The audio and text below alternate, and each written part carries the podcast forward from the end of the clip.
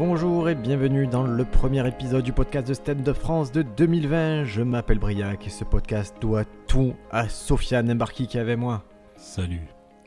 Voilà, tu as fait la, la- la plus grosse partie de l'humour, c'est ça, c'est c'est surprendre Sofiane. Comment ça va?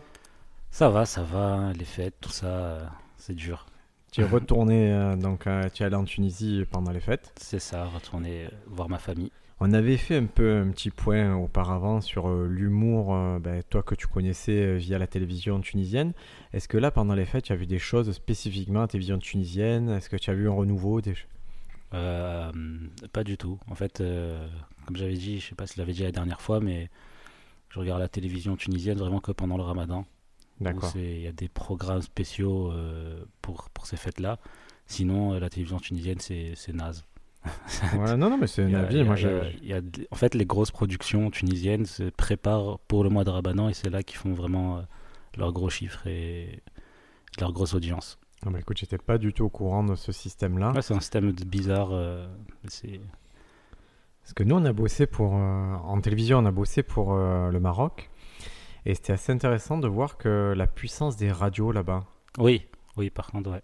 Non, euh, que moi, je, je sais- en France, c'est puissant la radio, vous me prenez pas, mais euh, là-bas, au, au- Maroc, on voyait que la radio euh, s'attaquait à la télé, qu'il avait vraiment. qu'elle était de plus en plus puissante. Bah, il y a il y a eu les élections tunisiennes il n'y a pas longtemps et celui qui est arrivé deuxième, il y a eu des problèmes, il allait en prison et tout. C'est un gros, c'est un mec qui, qui contrôle des radios et des télévisions et c'est vraiment des, un- des, des trucs vraiment puissants quoi. Mais au niveau de, du divertissement et tout ça, c'est pas très développé. C'est-à-dire que les, les Tunisiens regardent des, pendant quand c'est pas le Ramadan, ils regardent des films égyptiens, euh, des films euh, marocains, mais pas vraiment de, de trucs sur la télé tunisienne. Ils regardent plus des chaînes égyptiennes. Bah écoute, ça va, ça va venir. Hein. De toute façon, avec le temps, tout le monde. euh, on- Moi, je, quand tu voyages un peu dans les pays non anglophones, parce que les pays anglophones, c'est une autre problématique, tu t'aperçois que, bah, que tout le monde, entre guillemets, est en retard sur le stand-up Mm. par rapport aux États-Unis, mais que tout le monde essaie de se rattraper par les influences des expatriés, par les choses comme ça. Moi, qui ai, pas- qui ai passé beaucoup de temps en Espagne, qui ai fait. Tu vois qu'il y, a, qu'il y a des gens toujours qui veulent faire des choses, qui ramènent ce culture comedy club dans. Ouais, après, ça, ça, ça existe, là, le, comme j'avais dit, le talk show là, sur la télé tunisienne, mais c'est vraiment. euh, c'est- c'est c'est- c'est pas ce qu'on aime, en fait, comme euh, façon de faire le stand-up. C'est vrai- c'est vraiment un peu comme. euh, Enfin, c'est- c'est c'est- c'est gangréné par plein de trucs, le- ce système-là, du coup, personne ne regarde vraiment, quoi. Eh, Écoute, moi je te propose, on a vu euh, quelques trucs ces derniers temps. J'envoie un petit jingle et on va pouvoir parler bah, des, des différents spectacles. On- tu en as vu en live, on en a vu sur. Netflix et sur d'autres canaux. Donc euh, bah, je te laisse parler du premier spectacle euh, que tu vas aborder en live. Là. Alors, euh, avant de partir en vacances, je suis allé voir euh, le spectacle de Monsieur Fraise au théâtre du gymnase à Marseille, qui est en tournée en ce moment. Un gymnase, c'est combien de places à peu près? Un gymnase, je pense que ça fait 2000. Non, tu t'emportes là. Monsieur Fraise, il remplit pas 2000. Hein Ah ouais? Ouais, je, je pense pas, mais c'est possible. Hein. Peut-être, ouais, entre 1000 et 2000, je sais pas. En tout cas, c'est une, très belle salle en centre-ville de Marseille. Ouais, elle est très jolie, la salle. Très jolie, avec. euh, c'est un théâtre à l'italienne, ça s'appelle comme ça, avec Ouais, euh, les avec balcons. Les cours, et, enfin, ça m'est arrivé là-bas d'aller voir un, un spectacle, je crois, de danse. mhm. Et, et j'avais pas les codes de ce type de spectacle. Et j'ai eu très faim à l'entracte. Et j'étais sur un balcon. Et en fait, je suis allé me prendre des pizzas. Et je me souviens des soleros. Je sais pas si tu connais les petits. Les, les, les glaces en forme de bille. Et j'étais ouais. rentré dans le théâtre avec les seins. Je m'étais mis au balcon. Je mangeais ça pendant le spectacle. Et en fait, j'avais. euh, j'avais oublié que ça avait une odeur un peu forte, toute cette affaire de pizza, ces choses-là. Et du coup, je- malheureusement, j'ai dérangé les voisins, mais j'avais pas les codes à l'époque de- des représentations live. Donc, ouais, tu es allé voir. Donc, le gymnase, C'est combien de places du coup? Je suis en train de vérifier ça. Euh, théâtre italienne de 695 places. Ok, j'ai vu les choses en grand. J'ai vu les choses. hein, mais- mais ça m'étonnait. 2000 places, c'est vraiment. C'est- Aujourd'hui, 2000 en- places, c'est selon la CGT. Ouais, et aujourd'hui en France, il y en a pas beaucoup qui remplissent 2000 places. Hein. Faut pas se leurrer, les grosses gagnottes. Ah ouais, ouais. Même ceux qui remplissaient, je vais te prendre un, François-Xavier de Maison. Tu vois qui c'est? Lui Ouais, Lui, à un moment, il remplissait, il remplissait du gros, et maintenant, je suis pas sûr qu'il remplisse un 500 places. C'est très, euh, il y en a très peu les grosses gagnottes. Tu vas avoir un Cavadams qui peut remplir ça, une Florence Foresti. Euh, mais ça se compte, je pense, il y en a pas plus de 10 qui peuvent euh, remplir une 2000 places. Ok, d'accord. Bah déjà, euh, On parle de Monsieur Fraise. Ouais, Euh, Monsieur Monsieur Fraise, c'est cool. Je trouve que Ouais. le lieu pour un Monsieur Fraise, c'est trop cool. quoi. Ouais, ouais. c'est- Un beau théâtre italien pour un mec comme ça, ça, je trouve ça raccord. Et en plus, il utilise vachement la, la mise en scène. euh, des- il, il a une mise en scène très corporelle et ça fait très théâtral quand on le regarde. Et c'est un peu comme un spectacle de danse de regarder du Monsieur Fraise. Moi, j'ai l'impression. Et c'est son premier spectacle ou c'est euh, Je crois qu'il a déjà fait, enfin, qu'il a déjà fait des spectacles avant et que là, c'est une version finale de tout ce qu'il avait avant, en fait. D'accord, parce que c'est ça que je me demandais si. Parce que Monsieur Fraise, c'est pas le. C'est un mec qui a ce personnage de Monsieur Fraise. Depuis Ouais, 20 ans. ouais. Il y a plus 20 ans. Voilà. Et depuis 20 ans, est-ce qu'il y a eu plusieurs spectacles numéro 1 de Monsieur Fraise, numéro 2, et ça, c'est une version ou je sais Moi, pas. je pense qu'il y a des- qu'il a déjà eu des spectacles euh, parce qu'il a déjà fait euh, Avignon, euh, les festivals d'Avignon et tout à l'époque. Ouais, Et je pense pas que ce soit ce spectacle-là qu'il avait fait. d'accord. Je pense qu'il a pris, qu'il a, qu'il a changé un peu par rapport à son passage justement à, à On demande qu'à en rire. Il refait vite fait un, un sketch euh, de son passage, mais c'est vraiment très rapide, ça dure 3-4 minutes. Ouais. Et euh, bah, moi, quand je suis allé, dans- je suis allé le voir, un- c'était un cadeau d'anniversaire déjà parce que j'avais beaucoup d'attentes. En gros, j'étais vraiment fan de Monsieur Fraise euh, quand je l'ai découvert sur On ne demande qu'à en rire. Parce que ça, ça a été vraiment sa grande tribune. C'est ça, Ce mec-là, jamais on l'aurait vu à la télé normalement. jamais de la vie. Et c'est vrai qu'il arrive, on ne demande qu'à en rire, et il fait un, un premier passage qui est tellement remarquable et où il arrive, il ne parle pas. Et ouais. voilà, il tente le, le truc absurde ultime et ça passe fort. hein.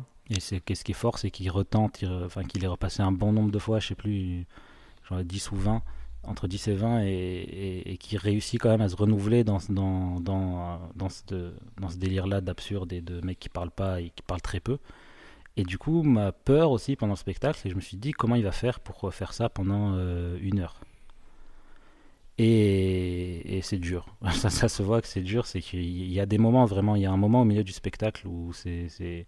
Il y a, il y a 15-20 minutes, je trouve c'est exceptionnel ce qu'il fait. Il va avec un, un magazine de supermarché. Ouais. Et, euh, et en fait, ça, ça- ça faisait très stand-up parce qu'en fait, il disait que les punchlines.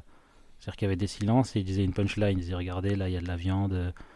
Ah, c'est pas cher, euh, 4 euros pour de la viande. Enfin, il dit des trucs comme ça, mais il, il- il coupait toutes les prémices. euh, Enfin, les prémices il allait que corporelles. il allait au plus voilà. hein, D'accord. Et euh, par contre, le spectacle en général, déjà, le spectacle, il a duré une heure euh, et demie, je crois, 1h40. Ce qui est long. hein. C'est très long.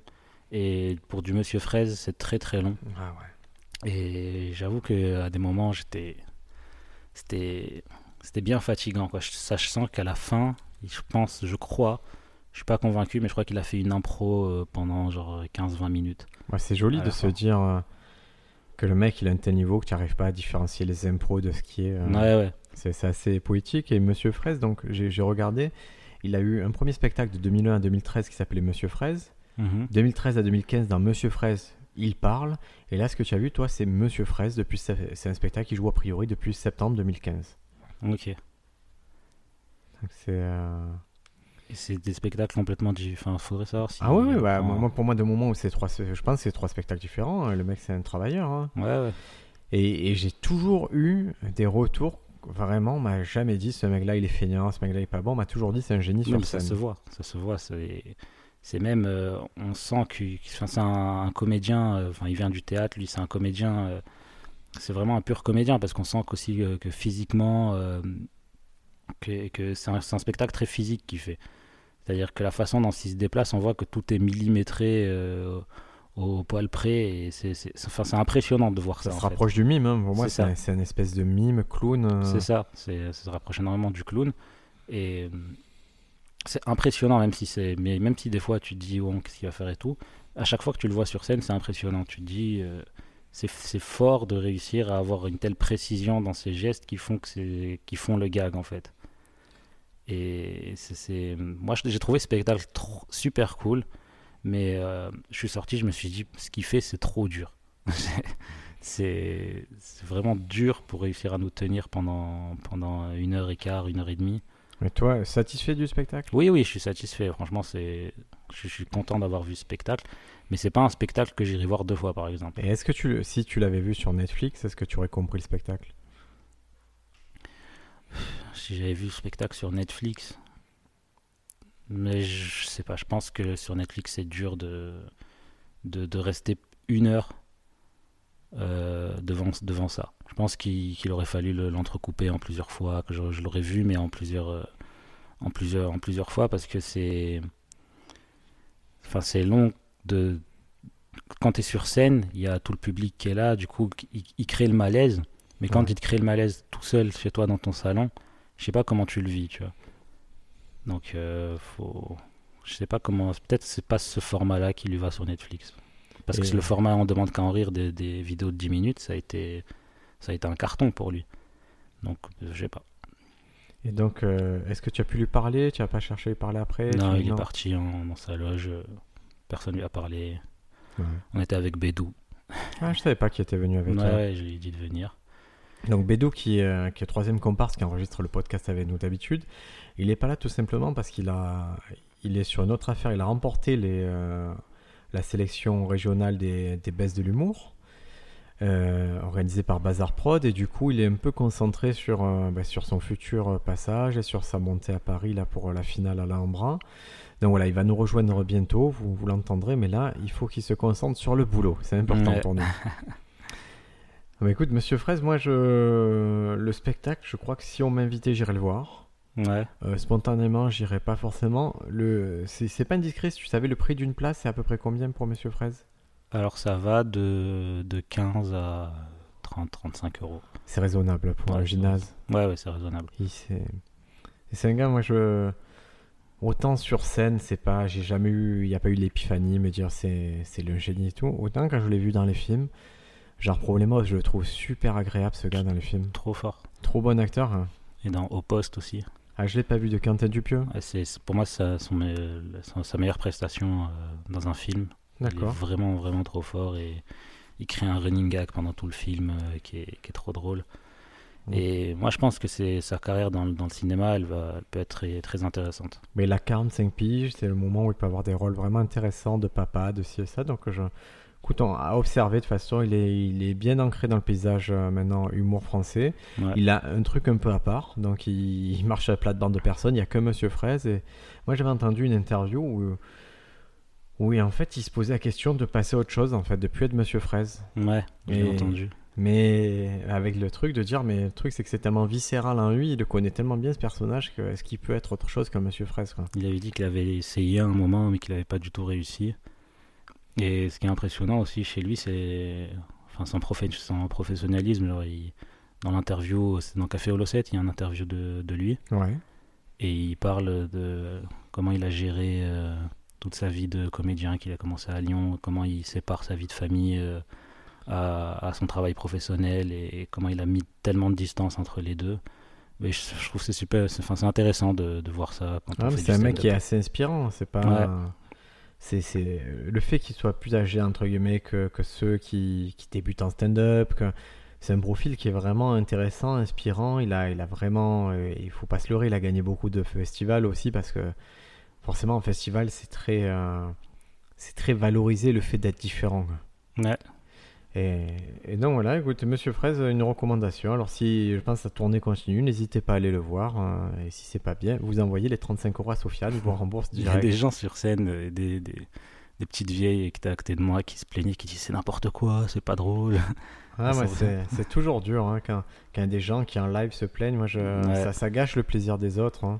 Ouais, c'était, c'était, c'était horrible. Même une femme qui leur a dit bah partez si ça vous plaît pas. Ouais, ouais, bah, écoute, ça nous est arrivé récemment un spectacle là, avec euh, Bédou, justement, on jouait 30 minutes, 30 minutes, on a vu des gens qui, qui étaient chahuteurs et qui dérangeaient vraiment les autres, et putain, lui, il a pas osé les sortir, moi, j'ai pas capté qu'il faisait ça, sinon je les aurais sortis, et en fait, je préfère maintenant, et ça m'est arrivé deux, trois fois, hein, de dire, partez, vous allez même à l'accueil, on vous rembourse euh, le prix de la place, rentrez chez vous tranquillement, vous dérangez pas les autres, et nous, on profite, et, et le problème, c'est que ça te fait retomber le spectacle, Ouais. mais moi j'ai assez confiance dans ce que je fais pour me dire ok je les rattraperai par la suite. J'ai créé un petit malaise parce que mais c'est pas grave. C'est moins important que la mauvaise ambiance qu'ils vont mettre tout le long à rigoler à contre-temps, à faire des choses qu'il faut pas faire. Et ça c'est Ouais. on n'a pas trop ce phénomène en France. Euh, on n'a pas vraiment de mots on dit chahuteur mais pour traduire éclairs. Mais tu vois, aux États-Unis, dans les comedy clubs, c'est connu ce phénomène du éclairs, du mec qui va t'interpeller, qui va un peu gâcher la comédie. Mhm. Et il est géré soit par le comédien direct, soit par le personnel de salle qui est formé à ça dans certains comedy clubs, qui va voir, qui va taper sur l'épaule, il fait mon ami, tu fais trop de bruit, il faut s'arrêter. Si le mec le fait pas, il fait mon ami, je vais vous demander de sortir. Et tu vois, c'est. Mais ici, même s'il y a quelqu'un qui fait vraiment le bordel, ben, il n'y a jamais un patron de salle qui va, qui va aller le chercher, jamais un personnel de salle, un régisseur qui va dire écoute, il faut sortir. Et c'est un peu, c'est un peu dommageable, je trouve. Ouais. Mais c'est justement parce que le public français, il est. Il n'a pas encore justement c'est les codes de ce qu'on va être le stand-up et de comment est-ce qu'on doit gérer une salle. Euh, ouais, stand même, même pas stand-up. Il y a des gens, ils sont, c'est comme euh, tu vas au cinéma, il y a quelqu'un qui est devant toi qui a un téléphone portable qui s'allume. Euh, ça devrait, il devrait pas le faire. Donc tu peux lui dire, moi je lui dis gentiment, s'il vous plaît, ne faites pas ça. Et des fois, il y en a qui discutent. Ouais, Il n'y a, pas à discuter. Il y a c'est le cinéma, tu fais pas ça. Et moi, je, me connais, je connais mon degré de. J'ai vraiment une première couche de politesse et après une deuxième couche de folie. Je t'ai dit une fois, si la deuxième fois tu fais pas, je vais le jeter en l'air ton téléphone. Et la troisième fois, je vais te jeter toi en l'air, ça m'énerve. Ouais, justement, quand tu te. Enfin, dans, dans l'esprit euh, qu'on a, c'est le mec qui va aller demander au mec d'éteindre son téléphone qui va passer pour un vieux con et pas le contraire. Et c'est ça qui est, terrible. Hein. C'est une mentalité, euh, il faut changer quoi. Alors, qu'est-ce qu'on a vu de beau aussi hein, sur, On a vu tous les deux un truc peut sur. Revenir, euh, hein on peut faire la transition avec la blague de Ronnie Chang sur. Ronnie Chang. Ronnie Chang, pardon. Sur le fait qu'il y a les, que les Noirs euh, parlent trop au cinéma. Ouais. Alors Ronnie Cheng, il a sorti, euh, c'est un artiste qui est originaire de Malaisie. Mhm. Euh, il a sorti un spectacle sur Netflix qui s'appelle Asian Comedian Destroy America. Mhm. Et, et, dès le début, en quelques minutes, le mec il installe son personnage direct. Il, a, il a ce truc où on sait que ça va être cynique, on sait que ça va être une critique bah, de tout le monde. Et euh, c'est brillant quand même. C'est vraiment pas mal. C'est fort ce qu'il fait. C'est très fort et ce que j'ai aimé, c'est la façon dont il prend le temps de, de dire les choses. C'est il a. c'est entre la conférence et le stand-up. Hein. ça. On dirait une conférence de, de haters. On dirait que c'est le mec le plus haineux du monde qui arrive et qui, et qui défonce tout le monde, mais qui le fait avec des bonnes blagues, donc ça passe. Moi, typiquement, tu disais, Monsieur Fraisse, c'est risqué ce qu'il fait moi, en tant que stand-upper, ce que fait Ronnie Chang, je ne le ferai pas. Ouais, Parce que je, je lui fais, et je sais que en fait, les gens qui aiment ça, eh ben, ils en ont jamais assez. Par contre, ceux qui n'aiment pas ça, tu, arrives, tu as du mal à les convaincre avec ce type d'humour. Ouais, justement, comment, comment il fait. Euh, enfin, il, a, il a tellement une. Euh, dans, la, dans sa façon de poser ses concepts, c'est parce qu'au début, pendant les 30 premières minutes, il enchaîne 4 euh, ou 5 high concepts trop forts. Et... Donc le high concept, hein, on rappelle et on mettra un petit lien encore sur, euh, sur la page du podcast. Mais le high concept, c'est le fait de, en gros, de faire coexister deux univers ou de poser un postulat fort. Par exemple, si les chiens pouvaient parler. Donc si les chiens pouvaient parler, vous comprenez la base du, du sketch et euh, si euh, les politiques, si la politique et le foot se mélangeaient, du coup, ça ferait quelque chose comme sur le terrain, Sarkozy va à droite. Mhm. Voilà. Et Cheng, il pose des concepts vraiment, vraiment plutôt sains, mais qui tiennent trop bien. C'est comme le, concept où il parle de. Au Japon, ils ont des toilettes qui te torchent le cul directement. Ouais. Et quand j'ai vu ça, je me suis dit, ça va, on, a déjà tous fait cette blague et tout. Puis il va plus loin, il va plus loin, il va plus loin. Et c'est vraiment dans le spectacle original, ce qui m'a choqué, c'est à quel point il creuse dans tout, tout ce qu'il ce dit pour en arriver à là où lui il veut, il veut être et pas là où le concept l'a amené euh, pour faire rire. C'est c'est vraiment pas euh, le, rire, c'est un prétexte pour dire ce qu'il a à dire euh, dans ce spectacle. Ah ouais, il a, il a un vrai propos et c'est j'ai moi je l'ai connu par un, par un autre truc, c'est qu'il avait il a participé à un gros film qui a, qui a eu aucun impact en France, mais qui a été très important aux États-Unis. Ça s'appelle euh, Crazy Rich Asians. Oui, je vois. Par John Cho. Et c'est vraiment ce qui a mis en avant toute une génération de comédiens asiatiques, estampillés asiatiques euh, aux États-Unis. Et, euh, et, voilà, il s'est illustré là-dedans. J'avais pas particulièrement remarqué, honnêtement. Et là, le fait de retrouver, ben, il y, a, y, a un côté logique. Je pensais pas qu'il était si fort en tout noté, je pensais pas que c'était un mec aussi balèze en, stand-up. Hein. Moi, je, suis, je, suis, super content d'avoir vu ça et d'avoir vu à quel point il a, il a construit son spectacle. On le sent euh, à quel point la construction euh, pour arriver à, sa dernière phase, qui- Ah, il est, le, le gars, le gars, ça Ouais. se voit que c'est un besogneux, quoi. Il c'est est un orfèvre. quoi. Ah ouais, ouais.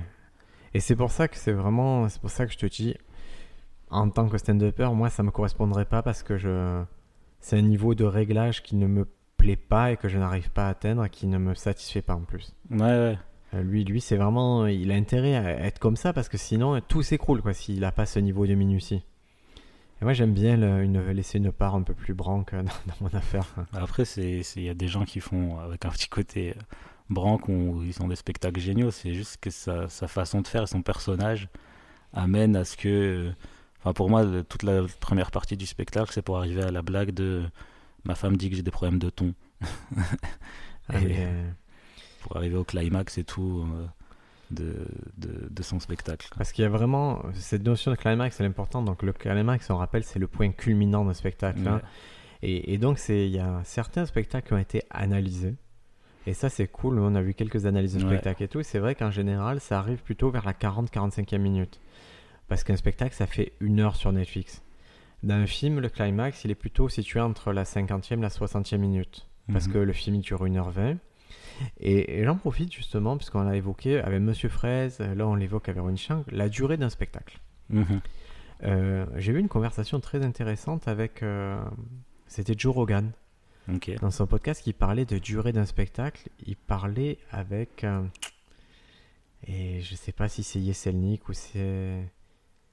Moi, je pense que c'est Yeselnik. Mais lui disait que, en gros, 60 minutes, 70 minutes maximum, c'est le plus que tu puisses infliger à un public. C'est Joe Rogan qui dit ça Ouais. Ok. Parce que il dit il vaut mieux. euh, Il dit je préfère 60 vraiment tight. Il dit je dirais resserrer que m'emporter sur des 1h30, 1h40. euh, et, et même physiquement, il dit c'est dur de supporter ça. Ouais. Euh, et moi, on me l'avait déjà dit. On m'avait dit que c'était il y avait une limite euh, presque biologique au fait de rester assis euh, très longtemps. Qu'à un moment tu décroches ou que ton attention le part.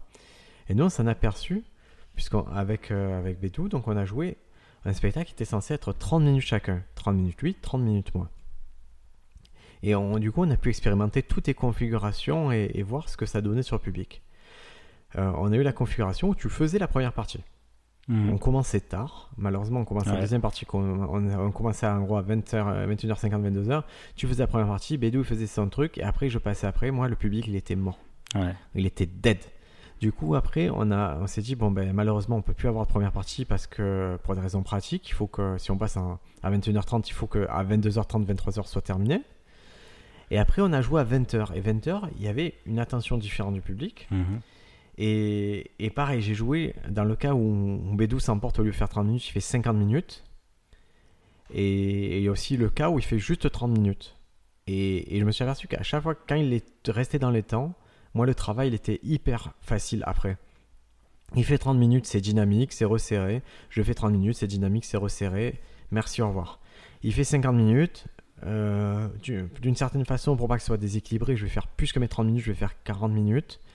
Et le public il vient de se choper plus d'une heure trente de spectacle et c'est pas c'était pas tout resserré quoi.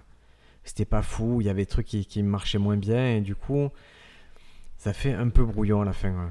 Est-ce que ça vient pas aussi du fait que euh, quand tu, te- tu prépares un 30 minutes, Ouais. tu, ton 30 minutes, il est ficelé d'une façon logique pour que à la fin de ton show, le public comprenne que c'est la fin de- des 30 minutes. Et quand Bédou il rajoute euh, 20, 10 ou 20, c'est qu'il arrête au moment où c'est pas le moment où il doit arrêter quoi. Ah ben, moi, moi, à chaque fois qu'il. Moi, euh, du coup, parce qu'on a cette relation où je peux observer ce qu'il fait, je note.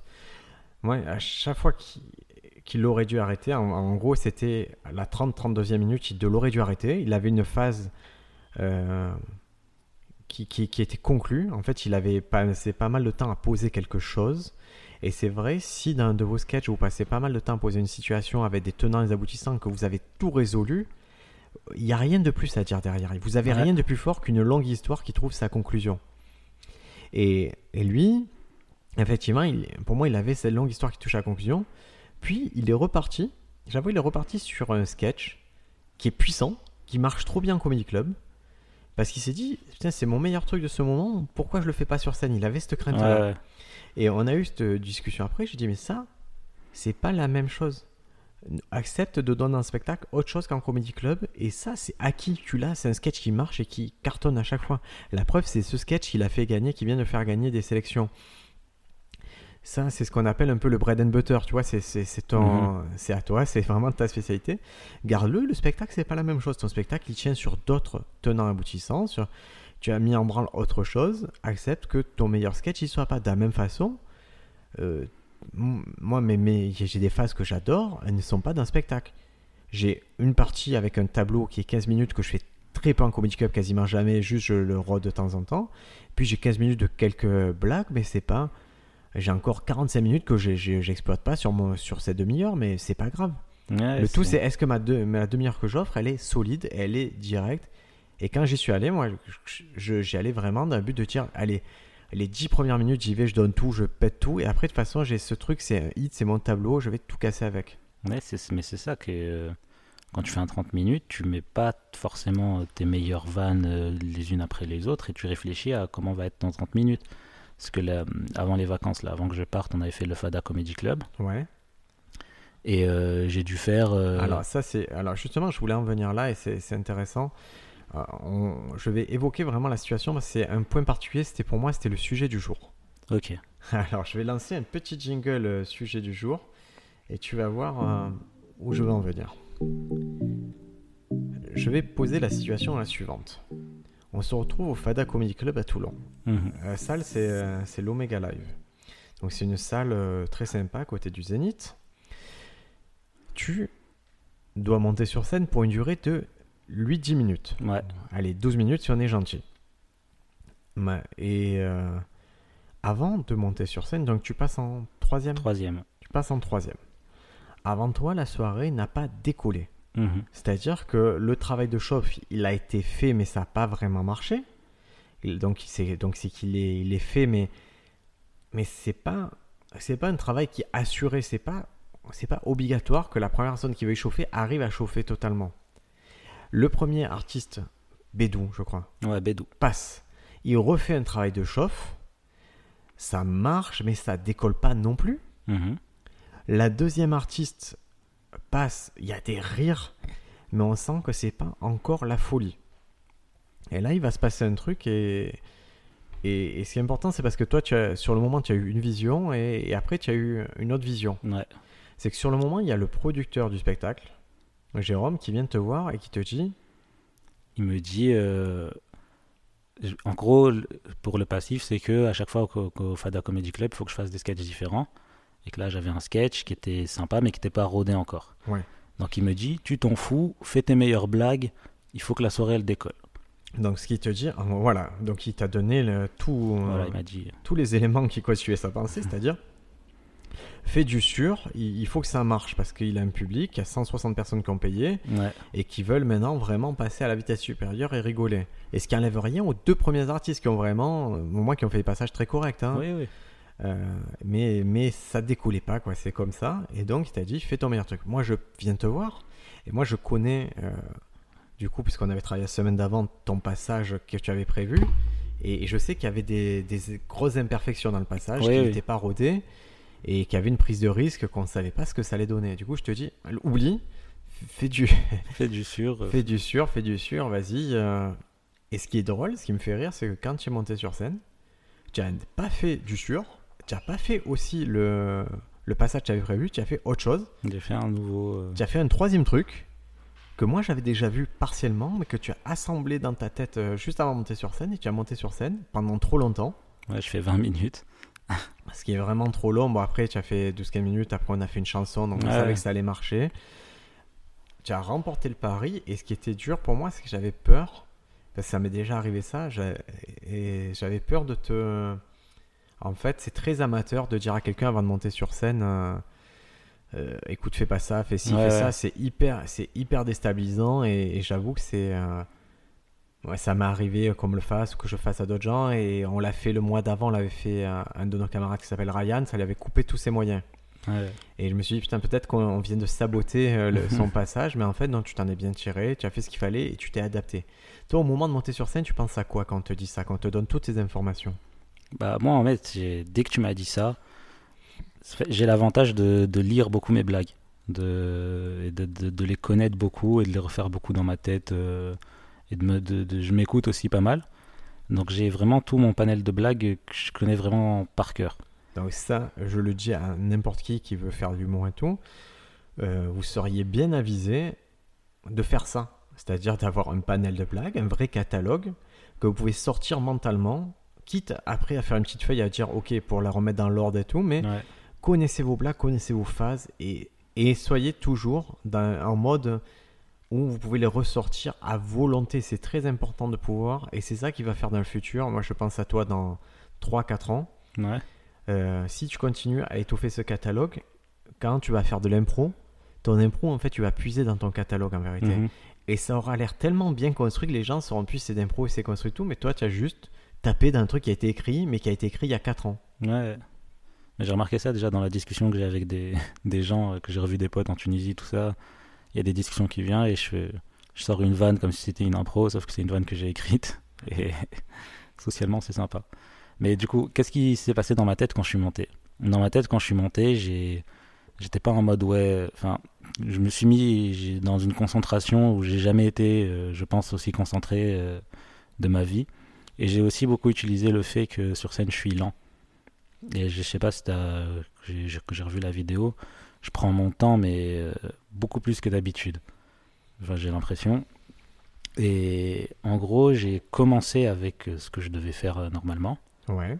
Et je connaissais exactement le moment où ça allait descendre dans ce que j'allais faire normalement, où le, le sketch il allait moins marcher. Trop bien. J'ai coupé là. Et ce que j'ai fait qui est marrant, c'est que j'ai fait un mix de, du sketch que j'allais faire normalement avec que le best de, ce- de, de, de ça. Mais est-ce que c'est pas ton sketch justement? Est-ce que ça devrait Ouais, pas ça, être ton ça sketch? devrait être mon sketch. C'est ça qui est, tu vois, qui, qui est paradoxal. Ça devrait être ton sketch en vérité. Ouais, que le best, il faut, faudrait tu le reste. C'est ça. Et, et ensuite, j'ai, j'ai, j'ai, en gros, j'ai enchaîné mes blagues. Et comme ça fait, euh, ça fait un an là que je rôde à peu près, euh, que je rajoute des blagues, mais qu'à chaque fois que je vais dans un comedy club, je, je, je- je refais les mêmes blagues et je, j'en rajoute une nouvelle. Je refais les mêmes Mhm. blagues, j'en rajoute une nouvelle, etc. Que, en fait, j'avais euh, déjà testé toutes les combinaisons de mes, euh, de mes blagues, en fait. Comment est-ce que ça pouvait marcher. Donc j'avais déjà des patterns qui étaient déjà clairs dans ma tête. Et ensuite, j'ai essayé de, de jouer avec. Et... Alors, ce que tu appelles pattern, pour moi, j'appelle ça routine. Ouais, Mais ça, ça marche pattern. Même si c'est routine, c'est-à-dire des enchaînements où vous savez que c'est le bon ordre. c'est ça. Et, en tout, et que le lien entre les deux est déjà trouvé. Entre deux, trois phases, il y a un certain lien, une certaine logique. Parce que trois blagues, vous pouvez les assembler euh, de plusieurs façons. C'est ça. Et il y en a qui marchent mieux. Parce que des fois, peut-être vous l'avez assemblé d'une façon, la troisième blague évoque un élément de la première blague où ça se répond. Et, et c'est vrai que ça, c'est un travail d'optimisation qui se fait avec le temps. Au début, on cherche juste que chaque blague individuellement marche. Et par la suite, ben, vous trouvez voilà, cette routine, la façon de mieux servir les blagues. Et en particulier, si vous avez des blagues un peu crues, un peu edgy ou un peu plus puissantes que les Ouais. autres, vous allez éviter de les mettre en premier parce qu'après, vous allez dévoiler votre meilleur matériel et le passage après sera moins fort. Alors que là, vous les placez à la fin, vous commencez tranquille et hop, faites monter la sauce, comme tu as fait. Voilà, après, c'était euh, c'était la, ma, ma scène la plus fatigante, pour être honnête. C'était euh, c'était dur. Et du coup, à la fin, on devait chanter une chanson et j'ai vrillé dans la chanson parce que mon cerveau, il a, il a surchauffé. Quoi. Je- Ouais, bah, Je ça, vois. ça a rien changé. Les gens étaient ouais. contents. euh. Alors, la chanson, l'avantage, c'est que c'est. euh, Moi, je m'en aperçois pour avoir toujours travaillé un peu seul dans mon coin mes sketchs. Et l'avantage de la chanson, c'est que quand tu arrives, tu as la musique, c'est tellement un bon allié Ouais. que même si tu couilles un peu la chanson, c'est pas trop grave. Tu te rattrapes toujours par l'énergie, par le concept. Les gens, ils étaient vraiment très contents de- d'entendre la chanson. Et euh, est-ce que tu as eu des messages suite à ce Comedy Cup tiens? Non. Moi, j'en ai eu. j'en ai eu des très sympas, des, des jeunes femmes et tout, très sympas, qui ont vraiment aimé ce qui s'est passé. Donc, euh, T'as envoyé des trucs sur ta page et tout? Ouais, ouais. en privé, donc, euh, je, je- il y a, le mot génie a été évoqué plusieurs fois, mais je, c'était pour mon sketch, c'était pas pour ton sketch. Écoute, c'était. euh, ouais, moi, j'ai, en tout cas, j'ai apprécié que tu comprennes que, que ce regard extérieur, il est important à un moment. Euh, le, ben, le, le producteur, il avait une vision de, de ce qu'est une bonne soirée et il sentait que ça démarrait pas. Moi, j'avais une vision de ce que tu pouvais faire pour rattraper le truc et, et du coup, je suis venu te voir. C'est assez intrusif et c'est euh, et je vous le dis encore une fois, ça peut être vu comme quelque chose de très amateur de changer au dernier moment. Mais il y a une part de nous je viens de finir un livre qui s'appelle Le pouvoir de l'intuition de Malcolm Gladwell. Mhm. Mais il y a une part de nous qui, euh, qui est une espèce d'analyse superficielle. Une analyse qu'on fait très vite, mais qui, euh, à laquelle il faudrait se fier un peu plus souvent. Et moi, mon analyse superficielle de la salle, c'était Ok, ça n'a pas démarré, il faut démarrer. Mais ça, c'est marrant parce que il y aurait eu d'autres personnes qui auraient pu euh, se dire que la, que la soirée était bien à ce moment-là. Et c'est et c'est ça que- qui est intéressant, c'est que a souvent des comédie clubs, les gens disent ouais c'était bien comme comédie club et tout. Et savoir c'est quoi un comédie club qui marche et un comédie club euh, qui marchote. Parce que c'est pas parce que tu vas avoir des rires. C'est sûr que si tu as 100 personnes dans un comédie club, c'est va avoir des rires, de l'applaudissement, de l'énergie. Mais justement, j'ai l'impression que plus d'as de gens, plus les attentes doivent être euh, fortes et ça m'est- euh, vraiment, là, tu mets le truc, c'est l'expérience déjà qui va t'amener ça. Et ça m'arrivait de, des comédie clubs où ça rit, où il y a du monde, ça rit. Ça, ça nous a. euh, Je, me suis. Tu vois, c'est- le truc qui me revient récemment, c'est que tu as fait une date à Marseille, il y avait euh, 100, 100 peut-être 120, entre 120 et 100 140 personnes là. ouais, Donc c'est une nouvelle date qui s'est passée d'un endroit qui s'appelle le Chapiteau, le Garage Comedy Club. Donc super concept, d'un nouveau lieu, euh, ambiance de fou. Et moi je te dis en- amont, avant que tu rentres, parce que je suis juste venu en voir la scène, j'ai dit putain tu devrais obtenir entre 4 et 6 applauses normalement. ouais, Et putain ça prenait, ça riait, mais tu n'avais pas d'applauses et je sentais qu'il manquait encore un step pour que ça explose. Et les gens ils étaient en retenue et c'est dur à analyser pourquoi c'était en retenue. Mais vraiment, c'était. euh, Il y avait tout, il y avait le pain, le couteau, le beurre, il y avait tout ce qu'on voulait, mais putain, la tartine ne se faisait pas totalement, quoi. Ça grillait pas, il n'y avait pas le. Et donc, il faut, c'est pour ça que vraiment la différence entre, je pense, vos débuts et la professionnalisation, c'est euh, le manque de satisfaction qui doit être presque permanent. En tout cas, moi, c'est ma vision et elle est chiante parce que, et c'est ce qui s'est passé, j'ai pu analyser ça avec le régisseur de l'Ardu, on a fait 30 minutes, c'est que je me suis dit, j'étais énervé avant le, le dernier, les dernières dates, j'étais énervé avant, stressé, un peu énervé et tout. J'étais presque énervé pendant et j'étais pas satisfait après parce que j'avais pas tout éclaté comme je voulais. Mais à, et à la fin, je me suis dit, mais en fait, tu es jamais satisfait. Tu es toujours stressé, toujours dans un mouvement de d'aller chercher, d'aller chercher plus, d'aller chercher plus. Et à un moment, en fait, il faut juste poser son cerveau et se dire, qu'est-ce que c'est qui va être que, qui est satisfaisant ce soir? Et c'est un travail qu'il faut faire en amont, à mon sens, c'est se dire, ok, ce soir, je viens rechercher quoi dans ce comedy club ou dans cette date ou dans ce spectacle? C'est est-ce que c'est cette partie-là que je voudrais que, qui a jamais vraiment marché, j'aimerais que cette fois-ci tout le monde me comprenne, ça marche? Est-ce que c'est cette partie-là, je veux tout éclater sur ça, je suis sûr qu'ils vont applaudir à ce moment-là? Moi, ça m'arrive souvent. Pareil comme toi, j'ai des routines, je connais la mécanique de mes blagues. J'arrive souvent à des publics, par exemple, très indécis sur ce qui s'est passé avant moi. Mhm. J'arrive et je sais que je commence un truc et dans ma tête, je sais, tiens, c'est dans trois blagues que, vous avez- que je vais gagner. Je fais mon truc et boum, troisième blague, il y a l'applause. Et, et je leur dis carrément au public, je leur dis, je savais que c'était à ce moment-là, Ouais. on peut commencer l'histoire. C'est-à-dire, vous me faites confiance et j'étais sûr que j'allais vous, euh, vous choper sur ça. Quoi. Et c'est, c'est- ça fait partie du catalogue de blagues qui marche, euh, où que tu sois dans n'importe quel comédie club euh, qui arrive et C'est, c'est- quand je dis, c'est pour ça que je voulais parler de ce truc précis, de changer des choses avant de monter sur scène. C'est que c'est qu'il y a ce feeling du public, il, il faut l'avoir, il faut le comprendre. Un public de personnes âgées, tu ne lui parles pas de la même façon et des mêmes choses qu'un public de petits jeunes. Mhm. La date, le Garage Comedy Club, c'est un public jeune. C'est un public qui a des codes. Si tu leur dis typiquement, si tu leur parles des rap contenders et tout, tu n'as pas besoin de leur expliquer ce qu'est- sont les rap contenders. Ouais. Ils ont tous les codes actuels. Par contre, si tu leur parles de Jacques Brel, tu perds la moitié du public. Et c'est pas leur faute, c'est juste pas leur génération. Mhm. Moi, vraiment, j'ai compris mon métier, c'est quand j'ai joué à un endroit qui s'appelle la Comédie des Suds, euh, en banlieue de Marseille. C'est le plus gros café-théâtre de la région. Et pendant un an, j'ai fait les premières parties de toutes les pièces, deux fois par soir.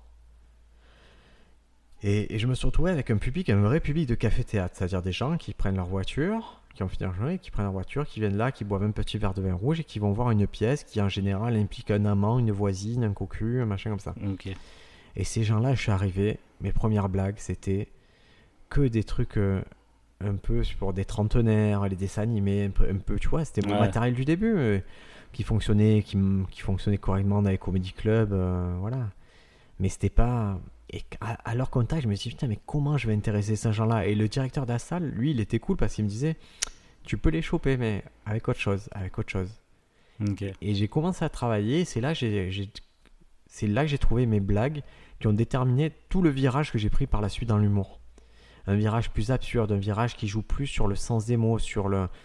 Sur. euh, En fait, si tu. Moi, en stand-up aujourd'hui, on m'a. Sur la demi-heure, du coup, j'ai pas mal de retours. Et les gens étaient vraiment étonnés que ce soit pas trash. euh, que ça désigne pas dans tous les sens, c'est pas du tout politique. Ils Ouais. s'attendaient à quelque chose comme ça. Et ils s'attendaient à une certaine dose d'énervement aussi. Et le spectacle, il n'est pas du tout énervé en apparence.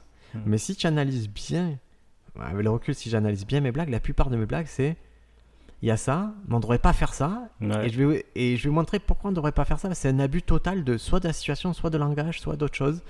Mais c'est souvent ça la mécanique et c'est- c'est et c'est un truc. euh, Il y, a, il y a un humoriste aussi où on disait ça, où, je crois qu'il s'appelle Reagan, ça, ça me revient plus.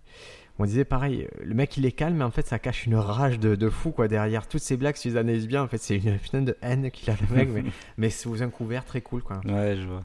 Mais c'est c'est euh, Jerry Seinfeld et Eddie Murphy là dans Comedian's Car Getting Coffee qui disait euh, qu'à leur début il y avait plein d'humoristes qui leur disaient ouais mais ça c'est pas mon public. Ouais mais là le public il est pas ouf. Et Eddie Murphy disait euh, ces gens-là ils sont trop cons parce que moi mon but c'était uniquement de faire rire tout le monde et d'arriver à faire rire tout le monde avec ce que je fais moi et dans la façon dont je le fais moi. Et je pense que c'est comme ça qu'il faut voir l'humour. C'est pas changer son humour pour les gens, c'est au contraire, c'est Être plus fort pour leur faire comprendre. pour leur faire comprendre à quel Mais c'est dur parce que c'est une remise en question de ce que tu es. Moi, je te dis, j'étais très content. J'avais l'émission de télé, je pouvais faire mon stand-up dans le même genre que l'émission de télé. Mais les gens qui n'étaient pas convaincus ne l'étaient jamais. Ouais. Les gens qui m'aimaient adoraient, euh, voir sur scène que je tapais dans tous les sens. Tout. Et après, je me suis dit, comment je peux faire évoluer mon humour vers quelque chose de plus universel, de plus compréhensible et de plus acceptable pour, tout le monde Et concrètement, si tu veux vivre de ça, vendre des billets, tu as intérêt à un peu plus réfléchir globalement comment je peux intéresser euh, un public de plus en plus large. Voilà, je vois un humoriste, quoi, un humoriste euh, qui, est, qui est vraiment très débutant dans le coin. Là, il a fait, euh, il fait un spectacle interdit au moins de, je sais plus s'il interdit au moins de 16 ans ou ne convient pas à tout le monde. Moi, j'ai mis Ouais. de grosses réserves quand même sur ce type d'appellation, sachant que je l'ai fait. hein. Pour, pour, euh, moi, je le faisais au début parce que le matériel était trash et que je voulais pas qu'un enfant ou quoi se retrouve à subir ça parce que moi, j'aurais pas changé mon set pour lui et lui, il a pas entendu ce que j'allais dire. Ok. Avec le temps, je me suis dit, Eh, j'aimerais bien vendre plus de billets. Du coup, j'ai fait quelque chose de plus soft qui me correspondait bizarrement beaucoup plus. Ouais.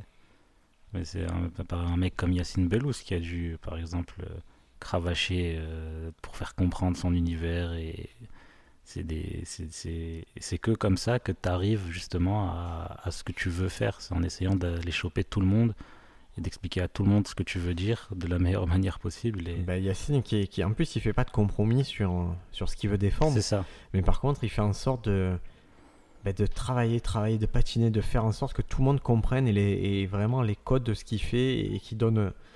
Parce que lui, c'est vraiment des réglages qui sont subtils. hein. Moi, moi, j'ai eu la chance de le voir plusieurs fois du coup sur le même sketch et, et de voir le sketch qui, putain, l'idée te dit l'idée elle est dingue, mais c'est pas ouf. Mhm. Et de le revoir quelques mois après et te dire, ah putain, il en a fait un petit chef-d'œuvre, le gars.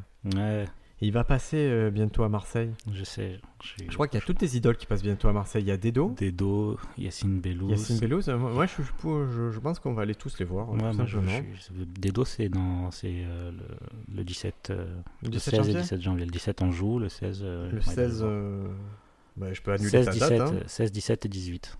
Eh ben, écoute, je, je vais te dire ça en direct. Est-ce que tu joues le 16, 17, 18 Non, je joue le C'est- 15 et le C'est 17. ça, c'est ça d'être producteur. euh. Tu joues le 15 et le 17 et le 16. Ok. Et tu joues pas le 18 Non. Non, non. tu, tu- D'accord, tu as juste oublié une date. euh. De quoi? Tu as oublié le Diogène Comedy Club de l'ami Bédou. Ah qui oui, c'est 18. vrai. Ouais, c'est- ouais. Ça aussi, euh, les amis, c'est. euh, Apprenez à gérer vos dates. non, mais c'est écrit dans mon agenda, t'inquiète. Voilà, moi, euh, moi, je suis très. Pour ça, je suis malheureusement, je suis passé à l'étape d'après. euh, j'ai carrément un document euh, Excel où, où je note toutes les dates. Ouais, euh, je l'ai aussi. et, et le truc, c'est que j'ai pas que moi à gérer, donc j'ai tout. J'ai une. allez, on va dire un pool de 25 personnes à gérer, donc euh, je, voilà, j'écris tout ce qu'ils font et ça m'aide. Et, et en fait, il faut. Les qualités que vous aviez dans votre vie civile, euh, mettez-les dans le stand-up. Si vous étiez quelqu'un de bien organisé dans votre vie civile, soyez bien organisé dans le stand-up. Amenez ce, ce côté-là. Si vous êtes un bon graphiste, eh ben, soignez votre image. Euh, si, euh, si vous êtes un bon communicant ou que vous avez un bon contact, ben, allez au contact. Mais il n'y a, pas une qualité que vous ne pouvez pas réutiliser dans le stand-up et optimiser. Ouais. Et pour en revenir à l'adaptation avec le public, est-ce que toi, si tu as un public, je te dis n'importe quoi, le public de vieux, tu- est-ce que tu as une. euh, Vieux, c'est c'est pas péjoratif, mais c'est des fois, tu joues devant que des têtes blanches. Est-ce que tu sais par quoi tu vas les, euh, les attraper eux? J'ai... Ça dépend si je suis sur combien de temps. 10 minutes. Sur 10 minutes, je sais que je vais pouvoir les attraper au début avec certaines blagues euh, qui je sais qui vont marcher. Après, euh, je vais pouvoir changer quelques trucs, m'adapter de- d'une certaine Mais manière. tu le feras. Mais je le ferai, ouais. D'accord. Sur un public de festival, Mhm. sur un public euh, de festival avec des professionnels, qu'est-ce que tu ferais? Est-ce que tu ferais un sketch euh, comment? Alors, euh, sur, euh, déjà sur un public, euh, déjà, je, je sais que quand je monte sur scène, au début j'étais avec un personnage euh, très marqué Ouais. Et que j'ai un peu, j'ai pas gommé, mais que j'ai un peu moins marqué. C'est plus toi qui en avant maintenant. ouais. On voit, on moins sa différence entre Sofiane hors scène et Sofiane sur scène, c'est la même personne. Et je pense qu'en festival, j'abuserai à fond de ce personnage, de ce personnage justement euh, atypique et bizarre. C'est pas bête, ça te fera un élément différenciateur avec ça. ceux qui vont arriver, raconter leur dernière rupture. on- C'est ça. Donc je pense que vraiment, je, je- je jouerai vraiment sur ça et sur, et sur les blagues qui jouent sur ça en fait. D'accord. Voilà. Très bien, mais écoute, c'est deux belles adaptations que tu peux faire. hein. Et est-ce qu'il y a un public branché, un public jeune, un public que tu sais que c'est ton public, public de 20, 30 euh, je vais lui parler 16, du 30 ans. RSA. Tu vas lui parler du RSA, c'est-à-dire tu as un sketch qui. Voilà, tu j'ai un sketch, je sais qu'il marche de, sur cette tranche d'âge entre 20 et 30 ans. Je sais que quand je leur parle euh, de, de, de RSA, de, de galère, mais de, dans, dans- avec mon angle à moi de je vis une vie trop cool, euh, le travail c'est nul, je sais que ce, ce public-là est super euh, adhérent à ce, à ce genre de sketch. Après, je pense que j'ai pas encore assez de matos pour pouvoir m'adapter euh, vraiment tout le temps au public que j'ai. Ouais, mais c'est juste des petits, des fois, c'est juste des petits virages. Moi, je dis toujours, à minima, ayez une porte d'entrée pour eux. Offrez-leur quelque chose de simple. Je sais par exemple qu'à Avignon, quand on va jouer au Clash Théâtre à Avignon, c'est un public qui est plutôt âgé Ouais. et qu'ils ils adorent l'interaction. Ils adorent euh, qu'on leur parle, qu'on discute avec eux. Écoute, j'ai été étonné moi aussi de ce public. Et, Ouais, euh, je sais quelque chose, je me disais plus, euh, j'avais ce truc de c'est plus les jeunes personnes qui préfèrent ça, mais en fait non, c'est un public qui, qui aime qu'on aille les brancher, leur demander ce qu'ils ont mangé, ce qu'ils ont fait et tout. et C'est bizarre, hein Mais quand je suis allé le présenter, la, la, pre- il y a- en fait il y a une entracte dans le Comedy Club. La première partie, je me suis mis une énorme pression. Je me suis dit, putain, est-ce que mes blagues vont marcher alors que je suis présentateur et tout? Et au, début, je me suis mis une énorme pression, ça se voyait. Ouais. Et j'ai pas du tout fait d'interaction. J'ai essayé de faire des interactions, c'était malaisant, du coup j'en ai pas fait du tout. Et j'ai enchaîné les artistes. Et à la deuxième partie, enfin, waouh, il y a quelqu'un qui arrive. C'est pas grave, c'est une sonnerie, c'est un des 1000 livreurs qui nous livrent chaque jour. euh, Et, pas grave. et en, en gros, euh, il y a Sé- Sébastien qui a fait, euh, qui est un humoriste qui a fait de l'impro. Ouais. Et au bout, euh, ça- la, la soirée se lançait pas. À un moment, il s'est posé, il a commencé à faire de l'impro. Ça a très bien marché. Et dans la deuxième partie, j'ai commencé à faire plein d'interactions, à revenir sur les sketchs euh, d'avant, à faire des blagues sur les sketchs d'avant, à leur dire alors qu'est-ce que vous en avez pensé, à reprendre les interactions qui avaient été faites au début. Et d'un coup, la soirée s'est mieux passée. Tout le monde était plus, plus à l'aise. Bah, c'est bien, c'est vrai quand il y a quelqu'un qui te donne un peu les clés, parce que là, Ouais. le Sébastien dont on parle, il est vraiment très à l'aise sur ses impros et, et il s'en, en fait, il installe la conversation, il s'en fiche un peu que c'est, il n'y ait pas de conclusion à ses blagues. Il n'a rien à faire. Il fait, il s'installe il prend la scène et c'est vrai que des fois, il y en a qui ouvrent la voie aux autres. Ouais. Et c'est pour ça quand je te dis de lancer une soirée, c'est souvent c'est des mecs comme ça qui d'un coup vont faire, ok, il a mis tout le monde au bon niveau, à la bonne température et, et- et c'est beaucoup plus simple par la suite. hein. Il faut, voilà, faut, c'est, c'est, c'est avec l'expérience et en regardant les comédie clubs surtout. C'est-à-dire qu'il y a des artistes qui, sont, qui viennent dans des comédie clubs et qui sont vent, qui sont vont parfois euh, après leur passage. Ou, Ah ça c'est une petite erreur. ouais. c'est euh, en regardant ce qui se passe dans un comédie club et souvent même si tu passes en dernier, regarde vraiment tout le comédie club en entier. Ah, mais ça, c'est une recommandation qui est importante et, et ça va recouper quelque chose. C'est que quand vous allez dans un comedy club, euh, il faut avoir une certaine attitude sur un plateau, sur une scène ouverte. Ayez une bonne attitude et faites en sorte rendez-vous, euh, sans dire indispensable, mais qu'on puisse vous inviter à nouveau, que les gens puissent se projeter, se dire ok lui était cool, on peut l'inviter à nouveau, il va venir, il va être sympa, il va jouer le jeu, il va arriver à l'heure, il va aider s'il y a un truc à aider, et il va faire son taf.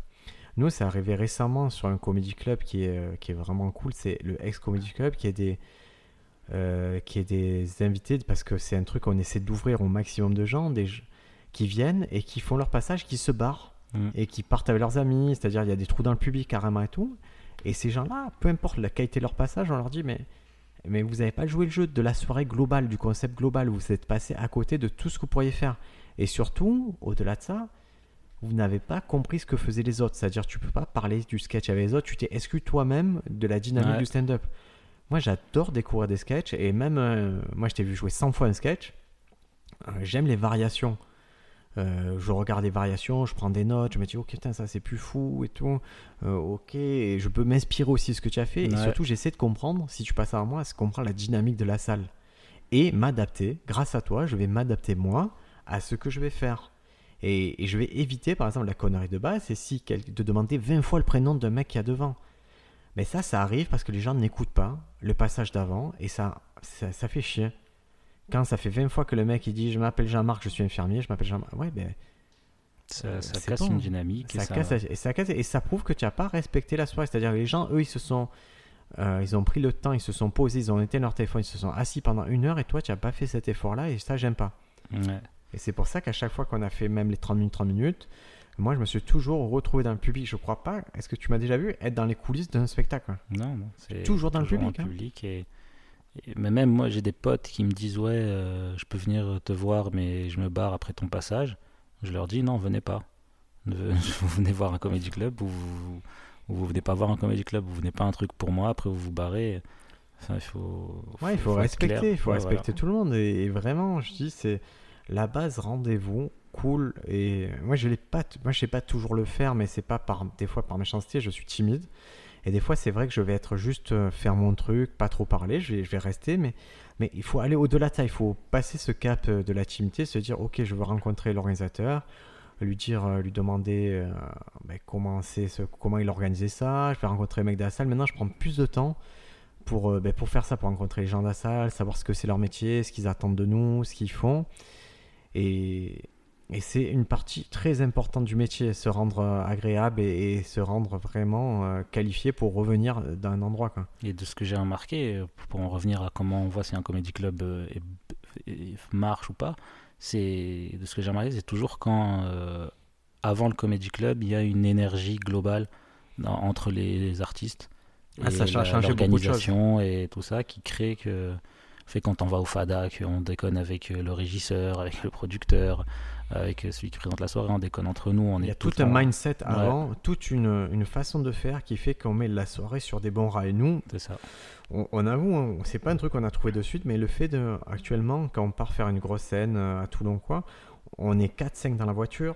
Du coup, c'est. euh, Et c'est pour ça que je- j'étais pas content qu'on y allait la dernière fois, c'est que dans la voiture, ça parlait pas stand-up. Ouais. Ça faisait autre chose et je dis, oh les gars, quand c'est qu'on peut travailler, quand c'est qu'on peut commencer à se mettre dans notre métier, de Mhm. faire des blagues, de se vanner, de faire des choses, parce que si dans la voiture on, on dit des trucs de merde, euh, de la même façon, ça m'arrivait avant de monter sur scène qu'on me rappelle, qu'on me parle de choses très sérieuses, de procès, de machin, et j'ai pas ça, je m'en fous de ça. Ouais. Là, je suis là pour être dans un mindset où je peux vanner tout le monde et tout le monde peut me vanner.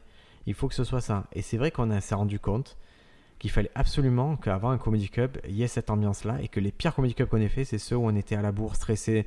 Allez, il faut y aller, il faut que ça marche, il faut que ça marche. Ça ne marche pas, ça. Ouais, Par contre, ce qui marche, c'est on dit, toi, tu vas faire un beat, c'est nul. Ah, mais non, mais moi, je vais marcher, que ça se vanne, que, ça, se va, cherche. que ça rigole, que ça, ça crée en fait une ambiance où tu es content d'aller sur scène et aussi comme tu disais la dernière fois, tu es content d'aller sur scène après un pote à toi et d'essayer de faire mieux et d'essayer de faire plus rire que lui. Ouais. Et même un bid, même si tu sors de là, tu sors un bid, tu sais Ouais. que quand tu ressors, c'est pas c'est pas grave et que tu vas être dans cette ambiance. De toute façon, on t'a vanné avant, on va te vanner après, on s'en fout. Ouais, c'est comme Il y a- des, des comédie clubs, on nous invite, on, on m'a invité, on m'a dit ouais, je t'invite parce qu'il faut que tu marches, euh, c'est important et tout ça. Du coup, ça te met une pression euh, en plus qui sert à rien. Ça ne sert C'est à ça. rien, mais c'est dur à comprendre. Moi, Ouais. Moi, je, il y a, il y a, en 2020, il y a 15-16 ans, j'étais assistant réalisateur Euh, Donc sur les films, premier assistant réalisateur, tu as le réalisateur qui lui s'occupe vraiment de la partie artistique, euh, direction d'acteur. euh, et et l'assistant réalisateur, lui, il est vraiment sur le côté pratique, c'est-à-dire tu veilles à ce que le tournage se déroule en temps et en heure et, et tu, et tu fais, tu coordonnes les différentes équipes. Et moi j'étais là et genre à une maquilleuse qui appelle assez vite, je dis est-ce que tu peux aller plus vite, est-ce que tu peux Et il y a un mec qui avait plus d'expérience, il me fait, c'était un caméraman, un cadreur, il m'a dit mais ça sert à rien ce que tu fais. Et tu crois qu'elle va aller plus vite parce que tu lui dis d'aller plus vite? Elle sait ce que c'est, elle est professionnelle, elle sait ce que c'est son métier. Elle va le faire bien dans le temps qu'elle doit faire. Et quand elle a fait ça, sur le moment, ça, ça pique l'ego parce que tu te dis, Ouais. je fais mal mon métier. En fait, il avait raison, je faisais mal mon métier. Du coup, au lieu de dire va plus vite, tu fais, excuse-moi, combien de temps tu penses On est OK dans combien de temps? 5-10 minutes et peu importe si elle te dit, si elle te dit euh, 10 minutes alors que toi, il faudrait que ce soit en 5, tu dis, ok, allez, ça roule, je reviens dans 10 minutes. Parce que si tu dis non, il faut que ce soit en 5, ça ne change rien. Elle doit, elle a une tâche à accomplir. Et c'est pas ce que tu vas dire. Elle va bâcler, elle va stresser, elle va stresser le comédien.